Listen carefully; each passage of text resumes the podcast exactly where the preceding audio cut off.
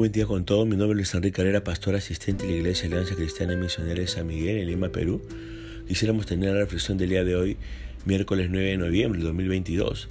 Hoy nos corresponde ver el pasaje de Daniel capítulo 11 y hemos querido titular a este devocional Reyes.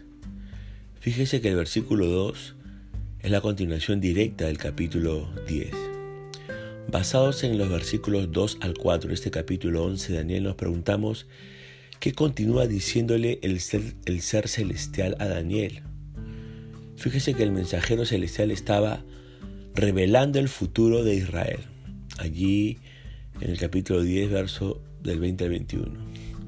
Usted sabe que solo Dios puede revelar con tanta claridad los acontecimientos futuros, ¿verdad? La obra de Dios no solo se ocupa del panorama general de la historia, sino también de los detalles de la vida de cada persona. Sus planes, ya sean para las naciones o para los individuos, son inalterables. Ahora bien, estos primeros versículos se refieren a los tres reyes de Persia que sucederán a Ciro. Estamos hablando de Cambises II, Darío I y Jerjes I, o más conocido como Asuero, que se hace referencia en el versículo 2.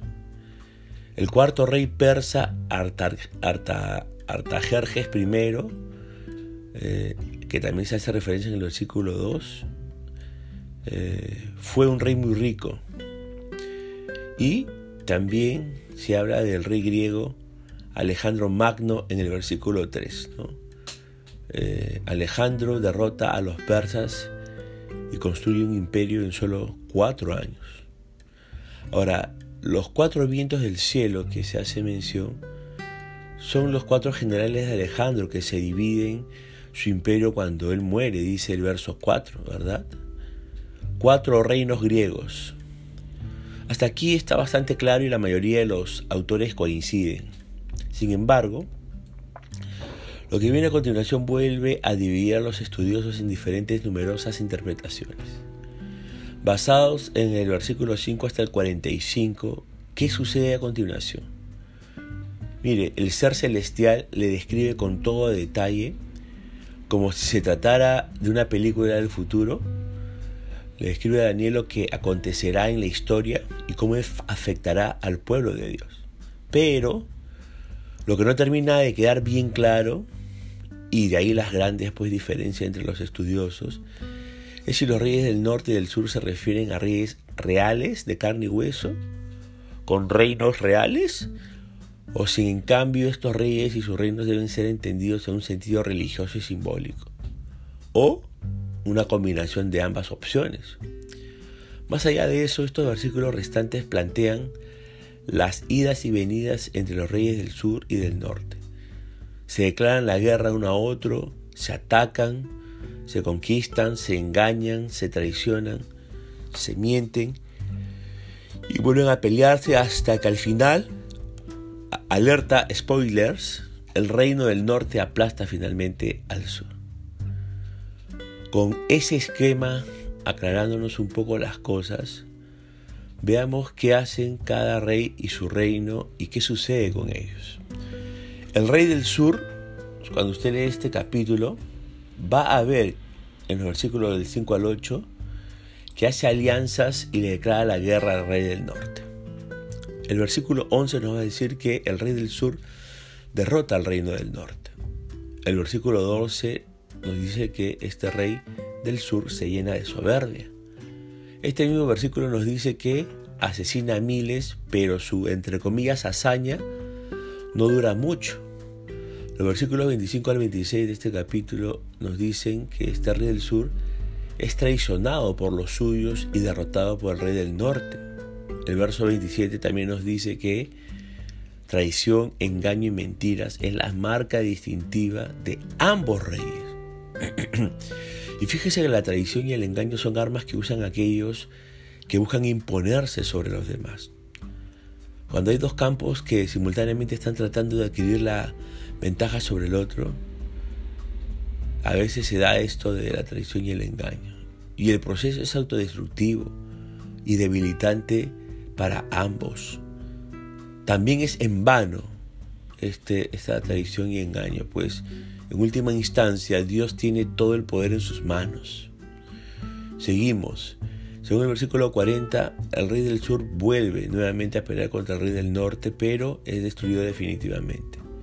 Chau, rey del sur. Ahora veamos al rey del norte. Los versículos 16, 41 y 45 nos dicen que el rey del norte se establece en, entre comillas, la tierra gloriosa, es decir, Israel. Los versículos del 15 al 24 nos dicen que el rey del norte hace pactos, hace alianzas, engaña y conquista. Los versículos 28 y 30 nos dicen que este rey del norte enfrenta al pueblo de Dios, el pacto santo. Pero también ese verso 30 nos dice que este rey del norte forma alianzas con los que se apartaron de Dios, los que se apartaron del pacto santo. El verso 31 nos dice que este rey del norte profana el santuario, profana el lugar santo. El verso 31 también nos dice que anula el sacrificio diario y contamina el templo de Dios. El verso 39 nos dice que el rey del norte seduce a los que se apartan de Dios. El verso 36 dice que desafía a Dios y procura usurparlo. Y el verso 37 nos dice que este rey del norte se exalta a sí mismo como un Dios con D y entre comillas. Finalmente, los versos 38 al 39 nos dicen que honra a dioses extraños este rey del norte y premia a quienes los honren. Verso 40, segunda parte del verso 43 nos dice que invade, conquista y se extiende. Y el verso 44 nos dice que el rey del norte está decidido a destruir y matar. Y el verso 45 nos dice que llega a su fin y nadie lo ayuda. Chao, rey del norte. Pero, ¿qué significa todo esto?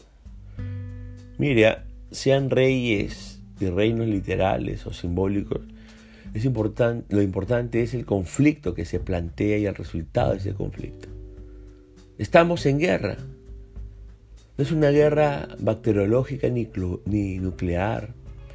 No es una guerra informática ni digital. Es una guerra invisible.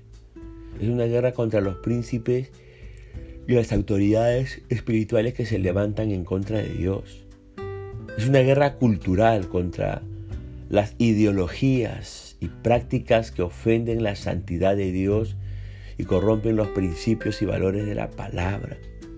Ahora, Basado en el verso 32, ¿qué hace el pueblo de Dios en medio de este conflicto? El pueblo de Dios se esfuerza y actúa. El pueblo de Dios se opone con firmeza y con todas sus fuerzas a todo lo que se levanta en contra de la verdad, la justicia y la santidad de Dios. El pueblo de Dios se mantiene fuerte y resistiendo contra todo lo que eh, nos tiren y digan. Ahora, ¿Y cuál es el resultado del conflicto? Bueno, algunos caerán en batalla, otros serán seducidos y se apartarán, algunos se darán por vencidos. Sin embargo, el pueblo que conoce a su Dios luchará hasta el fin y al final, como suele suceder siempre, Dios ganará. ¿Conoce a Dios usted? Y si le conoce, sigue creciendo en conocerle aún mucho más. Fíjese que nunca acabaremos en esta tierra de, de, conocer a Dios en toda su magnitud, en toda su grandeza, en toda su amplitud. Quiera Dios que Él pueda, quiera Dios que usted pueda seguir conociéndole más y más. Punto final para devocional del día de hoy, deseando que la gracia y misericordia de Dios sea sobre su propia vida, conmigo y Hasta una nueva oportunidad, que el Señor le bendiga.